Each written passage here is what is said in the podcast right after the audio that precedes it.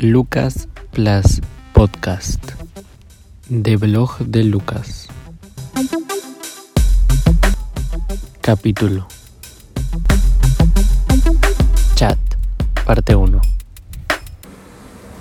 Anoche conocí a un chico de mi edad en un chat. Hace tiempo no entraba uno. Pensaba que ya habían desaparecido por las apps. No lo vi por cam porque según él no tenía, pero me dio su número de celular para hablar por WhatsApp. Es obvio que tenía cámara, ¿no? Eran las 4 pm. Estoy esperándolo en la entrada de la tienda Bechley, la que está en el último piso del Real Plaza Salaberry. No llegaba. A los 10 minutos recibo un mensaje suyo, que estaba un piso antes en el baño, que si quería que lo esperara afuera. No quise esperar más y bajé. Le dije que está afuera. A los segundos me respondió que lo esperara fuera del cubículo de donde estaba. No sabía qué pensar pero me calentaba la idea. Estaba buscando en qué cubículo estaba. Había uno con la puerta abierta y un brazo se asomaba. Me acerqué. No era nada la descripción que me había dicho. Era como cinco años mayor. No tenía cuerpo atlético, pero tampoco era gordo. Eso no importaba.